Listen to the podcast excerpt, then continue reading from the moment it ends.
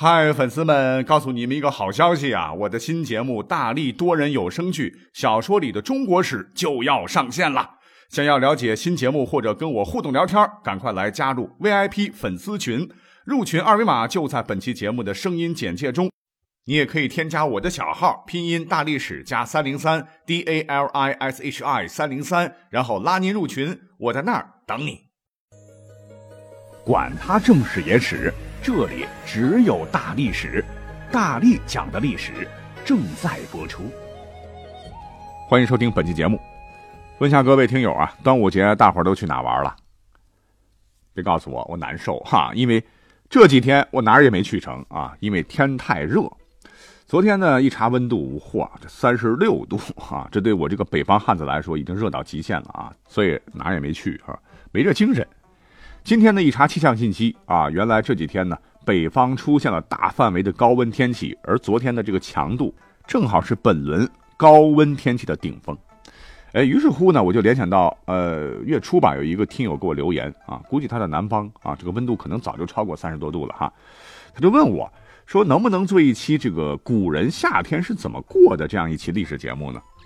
哎，我就想，对啊，这是个好问题啊。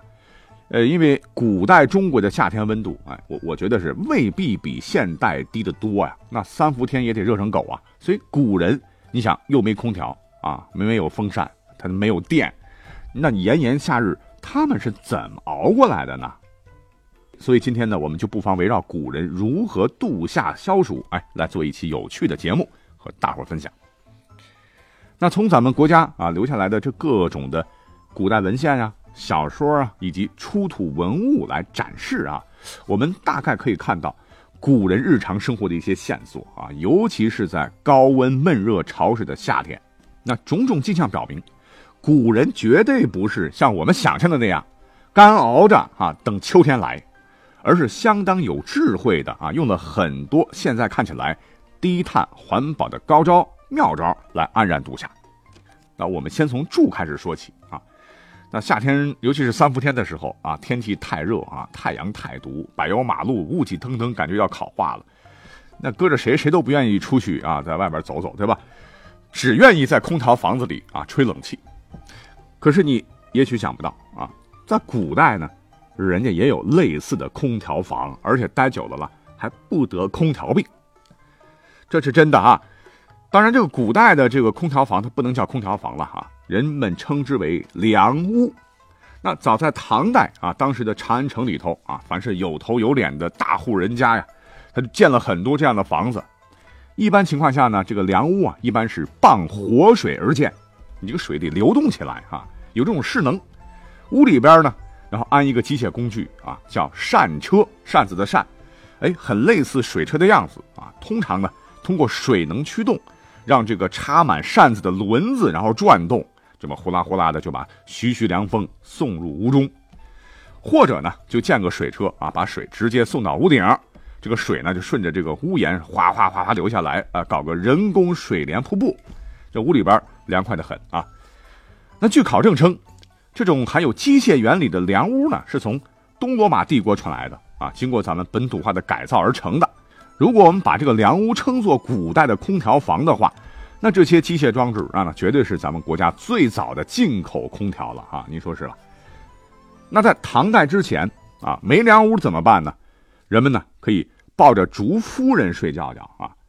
这个竹夫人她不是个人啊，而是一种圆柱形的，用竹子编成的，中间镂空的枕头。当然啊，古人也喜欢用瓷枕。那我是到历史博物馆见过这种瓷枕了哈，好像是宋代的。当时就感觉古人太不会享受了。你说这个瓷啊，瓷器做的枕头，它又硬又重，脑袋枕上去，怎么会比咱们现代人用的这个软枕头舒服呢？哦，今天做节目的时候，我终于明白了哈，原来人家的这个瓷枕表面有一层釉啊，这枕上去是冰冰凉凉的，非常适合夏天枕在上面啊，所以是半窗千里月，一枕五更风啊，那睡起来就相当的惬意嘞。再加上古人呢，还会在床上用品上是下足功夫啊。除了刚才枕头，再加上什么人鬼席、盛水帛、冰丝巾等等吧，所以铺起来、盖起来，夏天用起来都会很凉爽的。等到了宋代哈，那富贵人家呢，就把刚才说的这个凉屋啊，就改造升级了啊，还加了一个新功能，哎，您猜是什么吗？也就是凉屋建起来哈，往大厅里边摆上一堆堆的鲜花，然后插满扇车的这个木轮子，在这种水能的驱动下，呼啦啦转起来，凉风啊，裹着鲜花的阵阵芬芳啊，让满屋子是，嗯，香气四溢啊。您听听，这不就是古代版的空气净化器吗？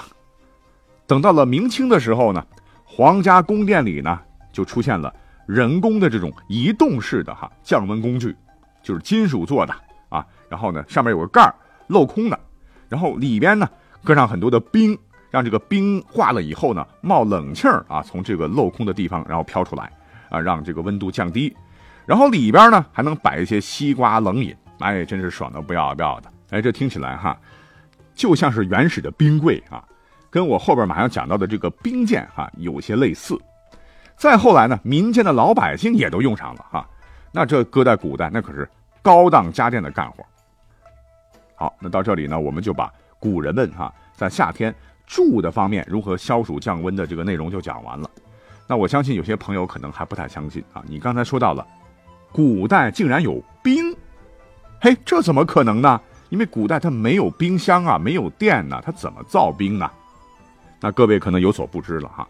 虽然这个古人还不能用冰箱造冰哈，但是他有保存冰块的好办法呀，啊，而且是早在商周时期呢，他们就已经掌握了藏冰避暑这门绝技。那根据《周礼》记载哈，当时的周王室呢，为了能够保证冬天的冰搁到夏天还能用啊，专门成立了冰政这个部门，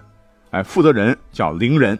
这个部门呢。还一共有八十名正式编制的职工啊，专门负责这个隆冬时节开始采天然的冰块，运至冰窖中储存啊。那个时候叫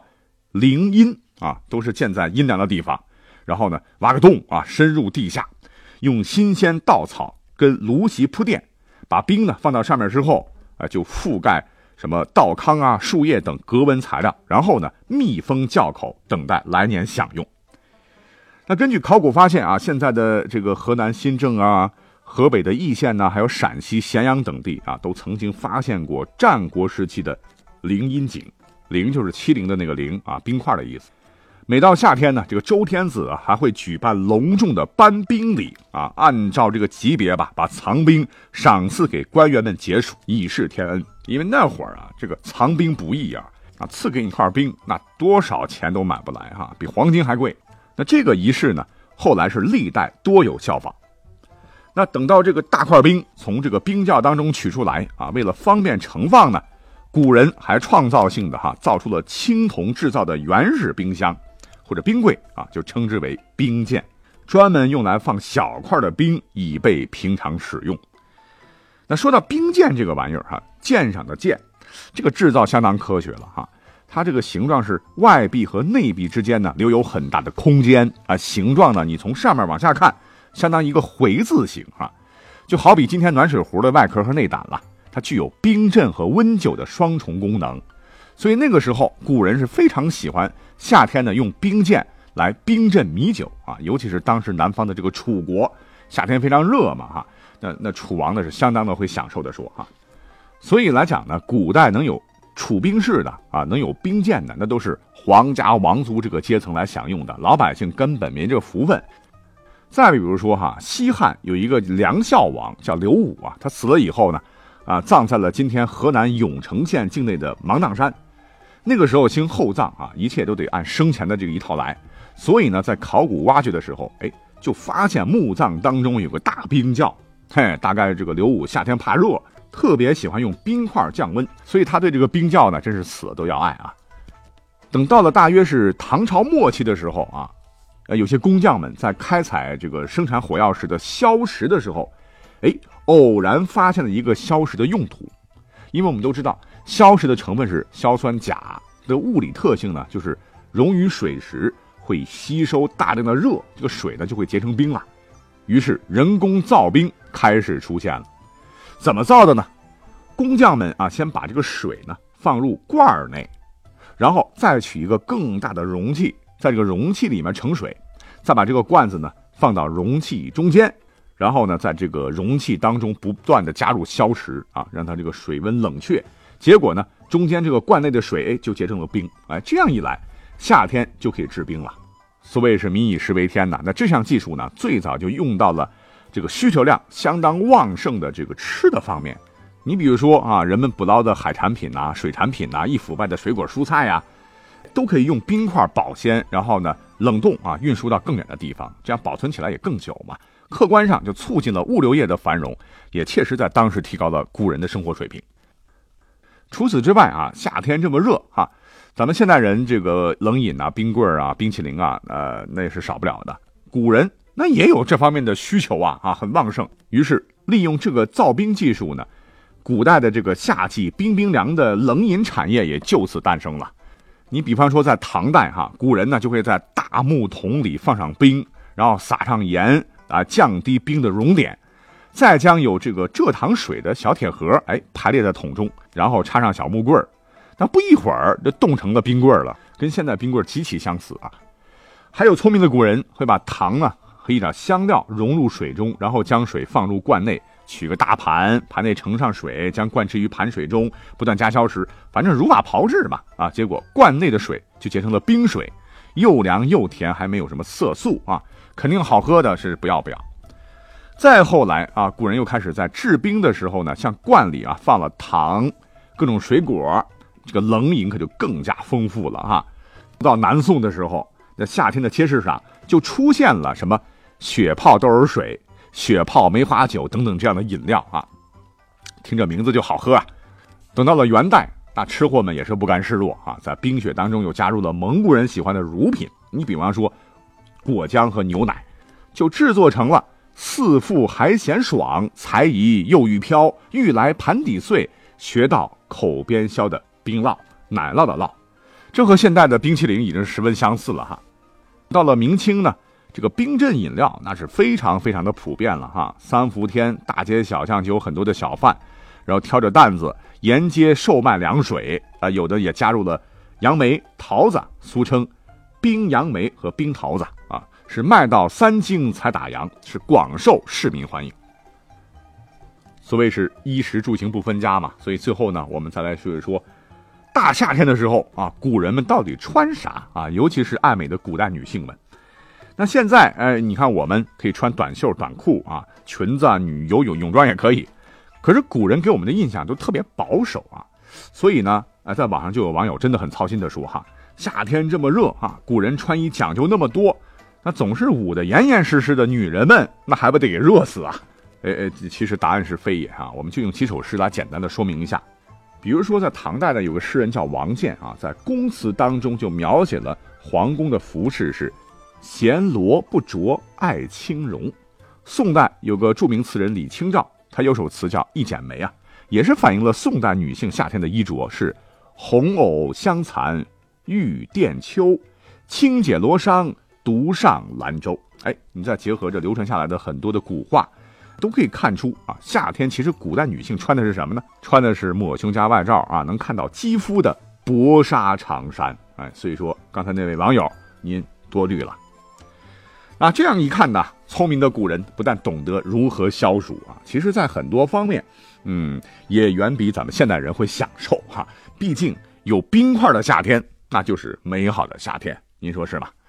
那感谢收听本期节目，我们下期再会喽。